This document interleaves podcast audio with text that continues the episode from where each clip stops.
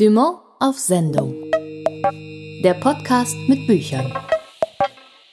Herzlich willkommen zur neuen Ausgabe. Am Mikrofon sind Tabea Sörgel und Martin Becker. Tabea, wir dürfen tatsächlich wieder. Ja, das dürfen wir. Und zwar in den Verlag. Ja, und das ist tatsächlich schon etwas, was wir mit Spannung erwartet haben. Denn nach so viel Corona ist es schon spektakulär, dass wir mit Dumont auf Sendung, der Podcast mit Büchern, endlich zumindest wieder ins Foyer des Dumont Verlags kommen durften. Dort haben wir uns natürlich mit Sicherheitsabstand und entsprechend langen Mikrofonkabeln zwischen uns mit Tanja Rauch getroffen. Sie ist die Programmleiterin Sachbuch im Dumont Buchverlag und hat uns Einblicke gegeben in ihre extrem vielfältige Arbeit. Außerdem schalten wir in dieser Ausgabe nach Nairobi, was gar nicht so einfach war, weil wegen der starken Regenfälle in Kenia unsere Leitung zwischendurch nicht so wollte wie wir. Aber am Ende hat es dann doch noch geklappt. Mit Yvonne Adiambo Ovor haben wir über ihren neuen Roman Das Meer der Libellen gesprochen. Ein Buch, das einerseits auf die im ersten Moment paradiesische Insel Parthe führt und andererseits über mehrere Epochen hinweg Geschichte und Geschichten erzählt. Bevor wir uns aber den Libellen zuwenden, plädiere ich für den Esel. Der spielt nämlich die Hauptrolle in Das Glück ist grau von Christopher McDougall, was wiederum eines der aktuellen Lieblingsbücher von Tanja Rauch ist. Also Maske auf und rein in den Verlag. Ja, Maske auf. Ja, und jetzt freuen wir uns sehr, dass wir tatsächlich endlich nach langer, langer Zeit mal wieder im Verlag sitzen, im Foyer des Dumont Buchverlags. Und wir freuen uns ebenso sehr, dass Tanja Rauch sich Zeit für uns genommen hat. Hallo, Frau Rauch, schön, dass Sie da sind. Hallo. Und wenn wir schon mal wieder so dicht an der Verlagswerkstatt dran sind, dann frage ich einfach mal ganz direkt, woran feilen Sie heute? Was haben Sie gerade auf dem Schreibtisch? Ja, wir arbeiten jetzt ähm, noch an äh, Frühjahrstiteln einerseits, an der Produktion der Frühjahrstitel. Da kommen die ersten fertigen Übersetzungen und wir holen noch Bildrechte und Abdrucksrechte ein. Gleichzeitig arbeite ich schon am Herbst 21, weil die digitale Buchmesse für uns quasi stattfindet. Mhm. Wir fahren mhm. dieses Jahr nicht nach Frankfurt, aber haben natürlich total viele Termine mit den Agenturen und äh, Verlagen und deswegen prüfe ich im Moment ganz viele Manuskripte und treffe digital die Agenturen und Agenten. Sie sind ja schon seit einigen Jahren Programmleiterin für das Sachbuch hier bei Dumont. Äh, wie ist denn da das Spektrum der Bücher, die Sie machen? Da sind doch bestimmt auch immer oder immer wieder einige Orchideen dabei, oder? Ja, naja, also das Programm ist, ich sage es jetzt mal so klein, aber fein. Wir haben, ich mache elf bis zwölf Titel im Jahr. Das bedeutet einerseits natürlich, dass die Orchideen äh, nicht so viel stattfinden können, weil wir ja ein breites, ein breites Publikum ansprechen wollen. Ähm, und ja, der, die Bandbreite, das Sachbuch ist ja heterogener als die Belletristik. Jetzt wird es hier ein bisschen laut. Das ist Podcast Live. Ja. ja. Also das Schöne eigentlich finde ich am Sachbuch, dass es so eine große Bandbreite hat, dass ich politische Bücher machen kann, aber auch Memoirs, dass ich äh, medizinische Themen aufgreifen kann, aber auch Nature Writing. Und äh, so ist unser Programm auch gestaltet. Also von Albright über John Lewis Stempel, was ein Nature Writing Autor bei uns mhm. ist, äh, oder Madeleine Albright eben mit politischen Büchern, zu Sitata Mukherjee, der ein Buch über Krebs geschrieben hat, haben wir einfach eine, Brand, eine große Bandbreite das Schöne bei Dumont auf Sendung ist, finde ich, dass ich auch manchmal Fragen stellen darf, die man sich sonst nicht zu fragen traut. Deswegen käme jetzt meine Frage. Sie haben es ja schon angedeutet, dieses breite thematische Spektrum. Als Leiterin einer Sachbuchabteilung würde man in einem Fernsehquiz, wo es um Wissen geht, sehr weit kommen, oder? Sie würden es wahrscheinlich sofort bis zur Millionenfrage schaffen. Ich habe den Luxus äh, natürlich, dass ich mich immer weiterbilden darf, aber ich würde zum Beispiel bei jeder Sportfrage rausfliegen. Und es gibt natürlich wahnsinnige äh, Lücken in vielen Bereichen trotzdem. Aber das stimmt schon, ich darf mich immer sehr intensiv mit Themen auseinandersetzen. Und das ist wirklich ein Privileg äh, dieses Jobs. Ja, ich habe zum Beispiel ein Buch gemacht über eine, äh, mit einer forensischen Anthropologin und da ging es dann um den Körper ganz genau und da haben wir dann frage ich schon Fachleute, die das dann nochmal gegenlesen oder wenn es um juristische Dinge geht oder mhm. ne, das, da muss ich mir schon Hilfe holen. Das müsste ich aber so einen Quiz dann auch haben, meine ganzen Fachleute, dann schaffe ich die Millionen. Sie hätten, Sie hätten die richtigen Publikumsjoker. Ja, ganz genau. Ich wüsste, wen ich anrufen muss. In der Belletristik gibt es ja durchaus immer wieder gewisse Trends, die man feststellen kann. Wie sieht das denn im Sachbuch aus? Gibt es da auch dann den Herbst mit dem Liebeskummer und äh, das Frühjahr mit dem Gärtnern oder was sind da so die Trends? Naja, jahreszeitenabhängig sind schon manche Buchthemen, aber letztlich sind die Trends sehr gesellschaftlich getriggert, sage ich mal. Wenn solche Dinge passieren, wie wir das jetzt mit Corona erleben, ist das schon ein Paradigmenwechsel, was die Themen betrifft. Da erscheinen Dinge plötzlich belanglos die man früher irgendwie gut gefunden hätte, aber jetzt denkt, naja, egal, äh, kriegt eben noch jemand in Berlin ein Kind und wird Vater, brauchen wir jetzt kein Buch zu. Sage ich jetzt mal überspitzt. Äh, also es, man spürt, und nicht nur in Deutschland auch, das merke ich schon auch in Gesprächen mit Lektoren äh, in Amerika oder in England, äh, man spürt schon, dass die Themen ernsthafter werden, dass politische Themen, Konjunktur, ein Blick auf die Bestsellerliste zeigt es ja, dass die Leute sich da doch sehr interessieren. Auf der einen Seite, auf der anderen Seite würde ich im Moment sagen, gibt es auch den Trend zu was Leichterem. Das geht so beides Hand in Hand. Aber was mhm. so dazwischen liegt, ich glaube, das hat jetzt Probleme. Also wir, wir beobachten schon äh, gesellschaftliche Entwicklungen und versuchen zu fühlen und herauszufiltern, was könnte jetzt wichtig und von Interesse sein.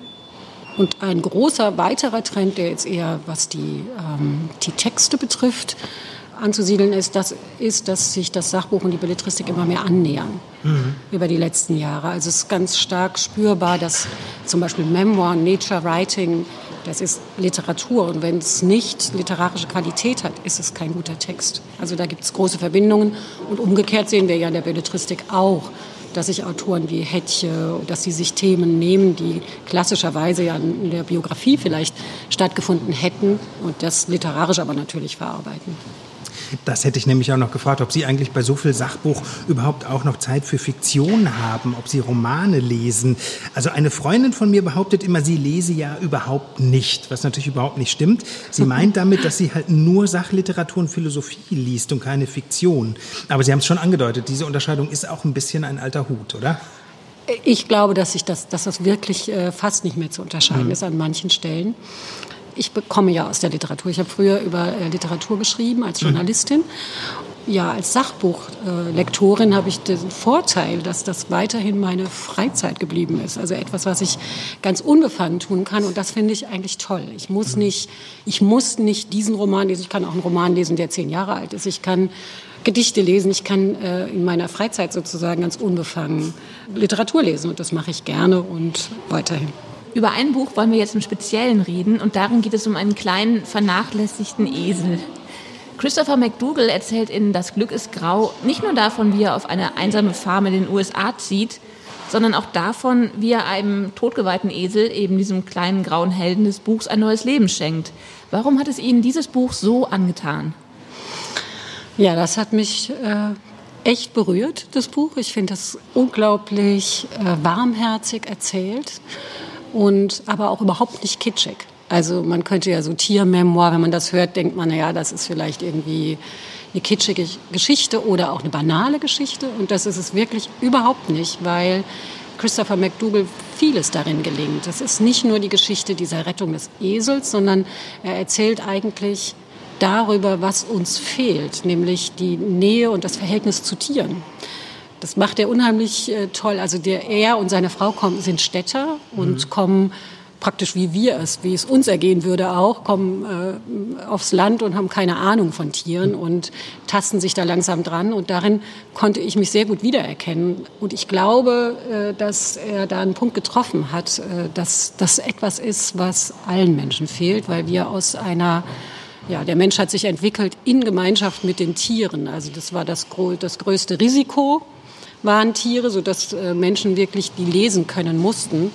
Und gleichzeitig gibt es natürlich unglaubliche Kooperationen. Uns ist es gelungen, dass äh, Frettchen Kaninchen für uns jagen, dass Katzen oder dass Wildkatzen äh, gezähmt wurden und für uns die Nagetiere von Korn fernhalten, von Hunden, also viele oder Wölfe eben, die in Kooperation mit Menschen gegangen sind. Es war einfach etwas, was von morgens bis abends das Leben von Menschen bestimmt hat und was uns eben heute fehlt, ohne dass wir das wissen. Und ich finde, das zeigt dieses Buch wahnsinnig gut. Er kommt ja in diese Kultur der Amischen, die dieses Verhältnis noch haben zu den Tieren und so eine Intuition im Umgang mit denen. Äh, das berührt ja den Autor selbst auch und mich als Leserin hat das Buch mehrfach berührt. Und ich finde einfach, dass er einen ganz tollen, eine ganz tolle Erzählstimme hat. Gleichzeitig zeigt er uns natürlich auch das ländliche Amerika, das weiße ländliche Amerika, das ja mehr als in Verruf geraten ist mhm. und zeigt aber da, dass es eben auch ganz andere Gemeinschaften gibt. Ähm, ich finde, er verhandelt einfach total viel. Der Autor selbst war ja für viele Jahre Kriegsberichterstatter und hat da dann auch extreme Grausamkeit selber erlebt. Dann widmet er sich der Rettung eines Nutztieres. Dieser Rückzug, das hat ja gerade heute in diesen chaotischen Zeiten was extrem Meditatives, oder? Haben Sie nach der Lektüre manchmal auch selbst über eine Farm irgendwo in der Eifel nachgedacht? ja, ich hätte schon gerne einen Esel, aber ich glaube, ich hätte nicht gerne eine Farm in der Eifel. Also ähm, ja, man kriegt schon Sehnsucht nach so einem Leben, wenn man das Buch liest, das stimmt. Aber ich finde es nicht so eskapistisch, weil er, er, das stimmt natürlich, er sagt ja auch, dass, sie das nicht, dass er das nicht mehr ausgehalten hat. Er ist vorher nach Philadelphia zurückgegangen aus Ruanda, wo er Kriegsberichterstatter war, aber er setzt sich ja auseinander. Also es wird über Politik in dem Buch gesprochen. Die sind nicht immer alle einer Meinung. Äh, also er ist nicht kein Trump-Supporter und er setzt sich damit auseinander, wie soll man heute leben. Ja, und, oder wie soll, welches Verhältnis kann man zu den Tieren haben? Und äh, insofern finde ich es nicht eskapistisch, aber ich kann schon verstehen, naja, gegen Kriegsberichterstatter äh, in Ruanda ist es natürlich eine Idylle, die er sich da sucht, das mhm. stimmt. Hat das Buch eigentlich Ihr Bild von Eseln verändert? Und passiert Ihnen das vielleicht häufiger, dass Sie denken, Sie wüssten schon viel oder eigentlich alles über ein Thema und dann erleben Sie eine riesige Überraschung, wenn Sie ein Buch dazu lesen? Oder machen, besser gesagt? Ja, naja, ich lese es, ich mache ich schreibe es ja nicht. Auf jeden Fall, würde ich sagen. Das ist, klingt jetzt vielleicht blöd, aber dieses äh, Rousseausche, äh, das die Tier als Maschine, natürlich habe ich das nie gedacht. Aber ich habe mir den Esel weniger kompliziert vorgestellt mhm. tatsächlich. Ich habe gedacht, ja, wenn der äh, Unterkunft hat, genossen irgendwie, das dass das so eine komplizierte Sache ist, so einen Esel zu halten. Gut, hier ist es besonders kompliziert, weil, der, weil es ihm so schlecht geht am Anfang, weil sie ihn ja erstmal retten müssen. Mhm. Aber dass ein, ein, Esel einen Sinn im Leben braucht und wie das, wie das ist, mit dem gemeinsam zu rennen und wie, man, wie kompliziert und schwierig das ist, was man da alles lernen muss, das habe ich vorher überhaupt nicht gedacht. Das ist sicher nicht das erste Mal, dass mir das so geht. Das ist ganz oft, dass ich ganz viel lernen kann an den Büchern, die ich prüfe und vor allem an denen, die ich dann auch machen darf. Es gibt ja direkt am Anfang auch schon die Szene, wo das auch, glaube ich, die Protagonistin oder der Protagonist feststellt, als der Esel halt beiden im Wechsel zuhört und mal das eine und mal das andere Ohr hochgeht. Das hat ja was ganz, ganz Anrührendes und ich finde insgesamt bei Das Glück ist grau passiert was wirklich Schönes. Man liest die ersten Seiten und liest immer weiter und es macht einen tatsächlich glücklich. Ging Ihnen das auch so? Ja, Das freut mich total, dass es Ihnen auch so ging. Ich liebe das Buch wirklich. Es ist echt äh, ein Herzensprojekt. Und das, glaube ich, ist diese Wärme, die das ausstrahlt und diese, das, dieses sich, das stimmt. Das macht einen glücklich, das zu lesen. Und ich hoffe so sehr, dass das wirklich viele Leute entdecken. Also aus vielen Hinsichten. Das wünsche ich mir natürlich professionell, aber ich wünsche mir das ganz ehrlich, weil ich glaube, dass es einen, großen, einen ganz großen Spaß und dieses Glücksgefühl Leuten geben mhm. kann. Aber auch einen Moment der Selbstreflexion. Was steht denn in näherer Zukunft im Sachbuchbereich an? Was planen Sie gerade und worüber darf man schon reden? Oh, das, da habe ich mir gar nicht überlegt, über was man reden darf und was nicht. Also ich habe ein tolles Projekt mit unserem Hausautor Bernhard Kegel im Frühjahr 21. Äh, Bernhard Kegel ist ja Biologe und Chemiker mhm. und hat, mit dem haben wir ein Buch über Epigenetik gemacht. Oh, jetzt ist es wieder laut hier. Epigenetik und äh, die Herrscher der Welt über Viren und Bakterien und der setzt sich damit auseinander, was der Klimawandel für die Natur tatsächlich bedeutet, was der Klimawandel eigentlich konkret ist. Wir reden darüber, wir reden ganz oft über Eisschollen und äh, natürlich, weil der Gefrierpunkt 0 Grad ist von Wasser, sind da die Auswirkungen am ehesten oder am ersten, als erstes zu spüren gewesen. Es, der Klimawandel findet ja schon statt. Aber er sagt ganz genau, was passiert denn. Zum Beispiel schlüpfen die Fische aus den Eiern, weil es warm wird das Plankton, was die essen, oder die, die Algen, die sie essen, richten sich aber nach den Tageslängen, sodass die Fische verhungern. Also dieses Mismatching in der Natur, solche Phänomene. Oder dass in so versiegelten Straßen und so weiter, wir haben ja den Boden versiegelt, die Tiere eben nicht, die Migration gar nicht richtig stattfinden kann. Also es wird ein ganz spannendes Buch.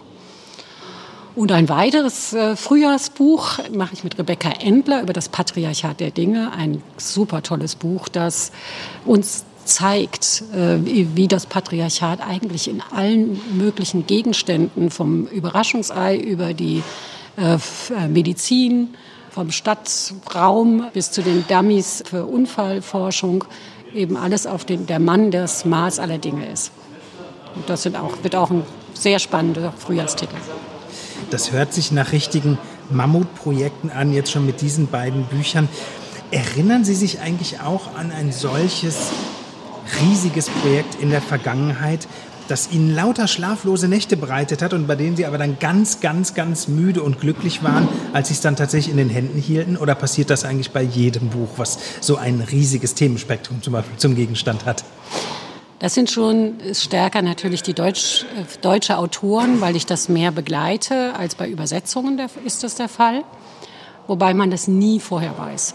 Es ist auch nicht immer so, dass ich das, also ich habe ein Buch mal gemacht über Pädophilie. Das hat das war das Buch, was mich die meisten Nerven gekostet hat und mhm. mich privat wirklich oder persönlich total erschüttert hat. Das war wirklich ein schweres Projekt. Ich kann auch nicht sagen, dass ich dann glücklich war, als ich es in den Händen hatte, muss ich sagen.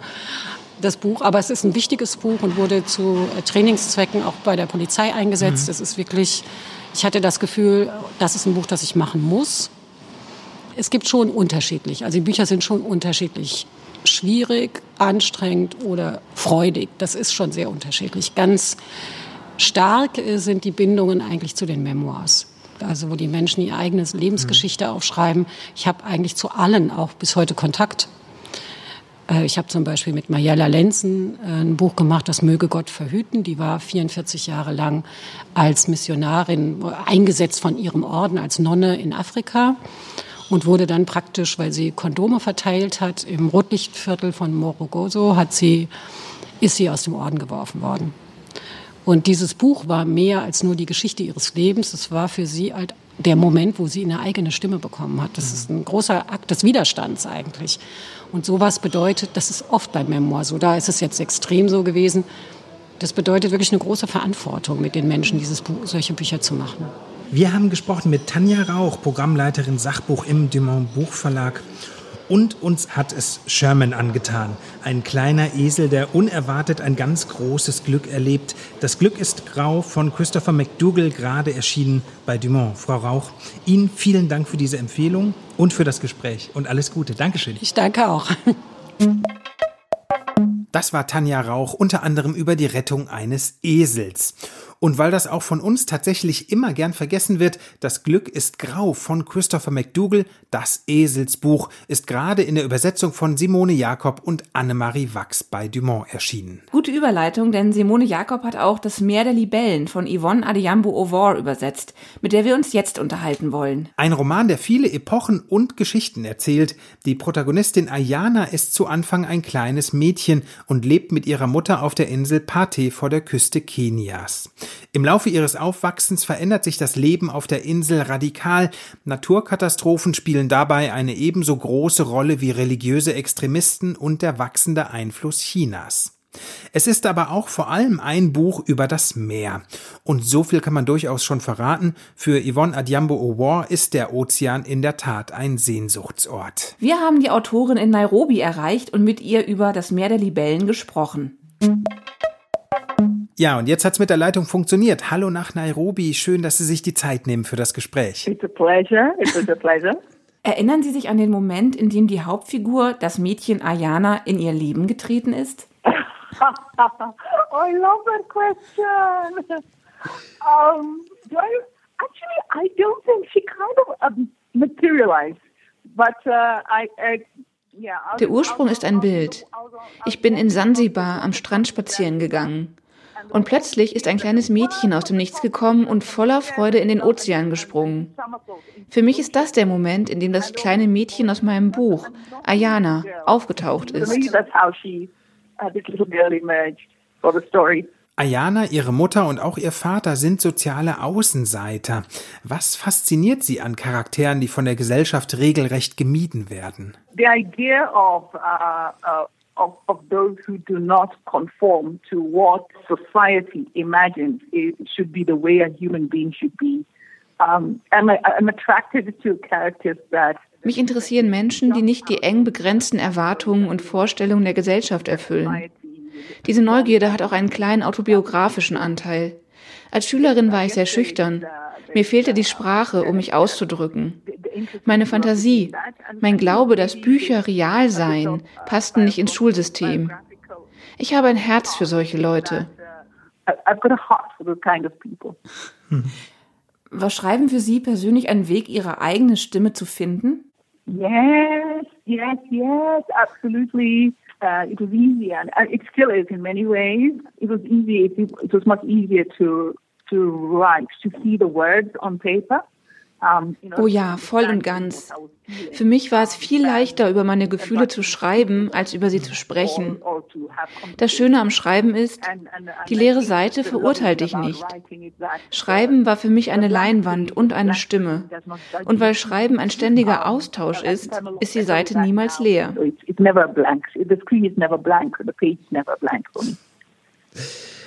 Warum haben Sie sich für Pate Island entschieden als Ort der Handlung für Ihren Roman? Ah, Pate. Well, because it's, it's magical, because it's, uh, it's this island that not, not many people in the world know about, yet it's the site of it's, it's little, this little almost invisible space. It has, it has Die Insel ist magisch. Nicht viele Leute haben von ihr gehört, obwohl sich so viel Weltgeschichte auf ihr abgespielt hat. Der sogenannte Krieg gegen den Terror hat auf Pate begonnen, genauso wie Chinas Rückkehr nach Afrika.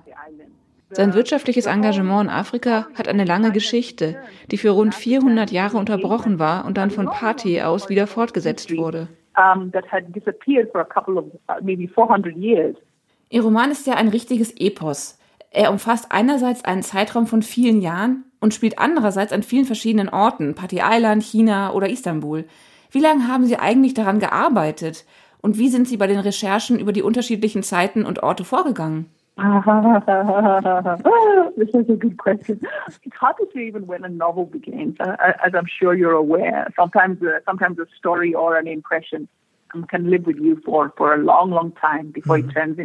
mhm. Es ist schwer zu sagen, wann die Geschichte entstanden ist. Manchmal trägt man sie eine lange Zeit mit sich herum. Wer weiß, vielleicht hat alles angefangen, als ich sieben Jahre alt war und zum ersten Mal den Indischen Ozean gesehen habe. Ich hatte nie zuvor etwas derart Überwältigendes erlebt. Ich liebe das Meer wie verrückt. Auch wenn ich in der Stadt lebe, sehne ich mich immer danach.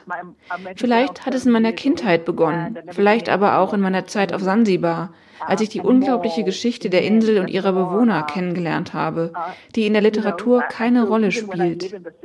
Bevor man die Geschichte kennt, hat man ein Gefühl für sie und die Figuren.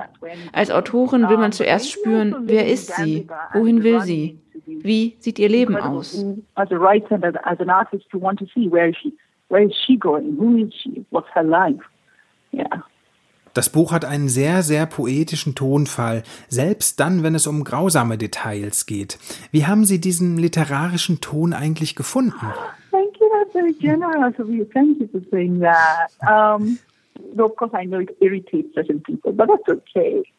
Uh, Manche Leute irritiert dieser Ton, aber das macht nichts. Ich suche nicht danach. Manchmal überrascht einen eine Geschichte. Als Künstlerin ist man anfällig für den Moment und den Sound, den er einem anbietet. Ich wähle ihn nicht bewusst. Er entsteht einfach, während ich der Geschichte folge, indem ich einzelne Szenen und das Verhältnis der Charaktere entwerfe. Und glücklicherweise klingt dieser Ton dann für manche Menschen poetisch.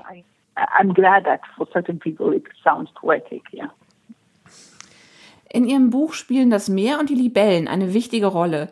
Die Libellen kündigen den Wechsel der Jahreszeiten auf der Insel Pathé an, aber sie stehen ja symbolisch auch noch für andere Dinge, oder? Yeah, I, I guess so. I think so. The, the idea of, of, of, of migration, of old histories, um, you know, the dragonflies um, preceded, the, preceded the, the dinosaurs and the fact that they're still with us.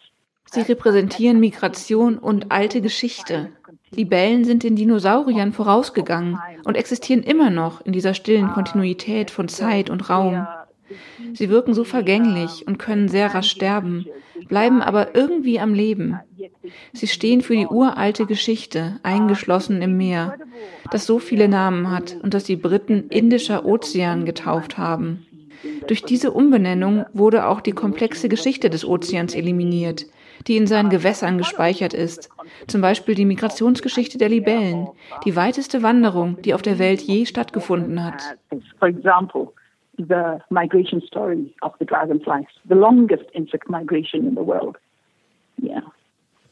Sie haben als Studentin in England und in Australien gelebt. Inwiefern hat das Verlassen der Heimat Ihr Schreiben beeinflusst? Uh, very much, completely. Um, sometimes you have to leave home. Diese Erfahrung hat mich sehr geprägt. Um zu schreiben, musste ich den Ort hinter mir lassen, der meine Geschichten und mein Schreiben inspiriert hat. Ich glaube, ich brauche beide Welten. Themen, die in all meinen Geschichten auftauchen, sind Weggehen und Heimkommen. Darin fließen meine persönlichen Erfahrungen mit Heimweh ein. Wenn man sich aus der Ferne nach seinem Zuhause sehnt, wird dieses Zuhause manchmal noch schöner. Und wenn man dann wieder zu Hause ist, werden die Orte, an denen man Teile seines Herzens zurückgelassen hat, natürlich umso wichtiger. Beautiful when you're away from it. Yeah, and then and then when you're at home, um, the places you have left, uh, pieces of your heart, uh, certainly become more important. Ganz, ganz herzlichen Dank für das Gespräch. Dankeschön. Oh, such a pleasure. Thank you. Thank you for calling and thank you for doing this. And uh, keep safe, huh? Esel und Libellen haben uns heute auf poetische Weise beschäftigt. Wir haben gesprochen über Das Glück ist grau von Christopher McDougall und über Das Meer der Libellen von Yvonne Adjambo O'War, gerade erschienen bei Dumont. Und das war's auch schon wieder für diese Ausgabe von Dumont auf Sendung, der Podcast mit Büchern. Wenn Sie Fragen, Anregungen oder Wünsche nach noch mehr Tieren in Büchern haben, dann schreiben Sie uns doch gern eine Mail an podcast.dumont.de. Wir freuen uns. Bis zum nächsten Mal. Eine gute Zeit wünschen Tabea Sörgel und Martin Becker. Dumont auf Sendung. Der Podcast mit Büchern.